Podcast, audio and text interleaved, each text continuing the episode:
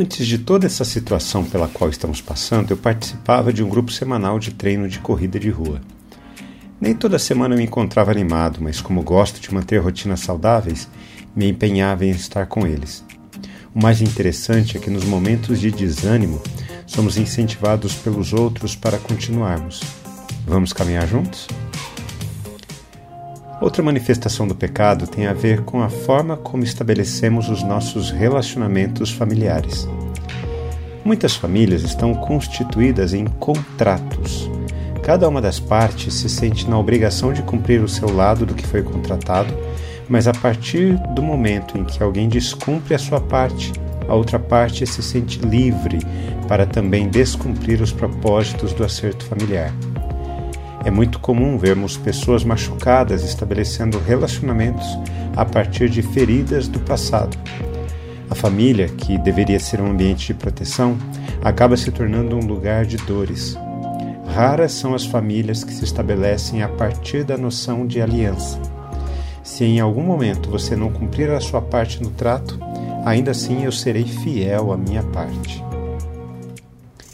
Enquanto comiam, Jesus pegou um pão e, abençoando-o, o partiu e lhes deu, dizendo: Tomem, isto é meu corpo. A seguir, Jesus pegou um cálice e, tendo dado graças, o deu aos seus discípulos, e todos beberam dele.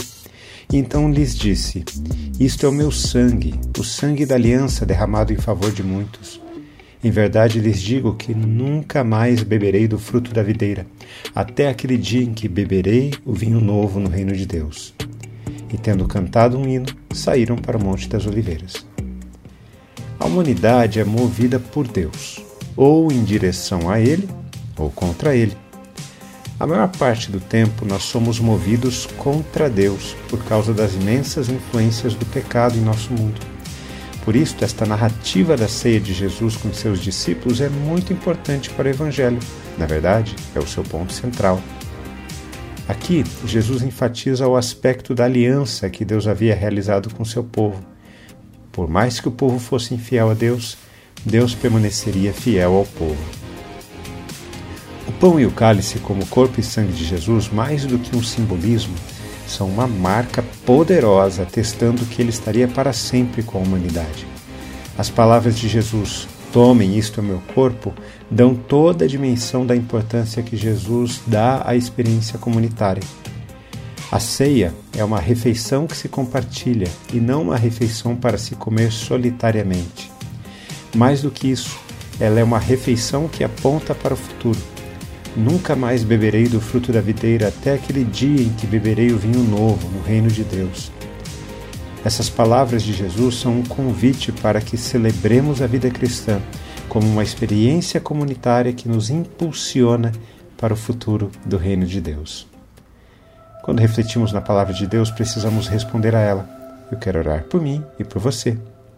Querido Pai, que nunca nos esqueçamos da importância de vivermos as nossas relações a partir da aliança.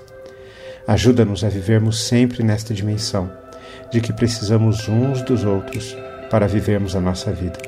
Dá-nos a humildade e sabedoria necessárias para vivermos dessa forma para a tua glória, em nome de Jesus. Amém.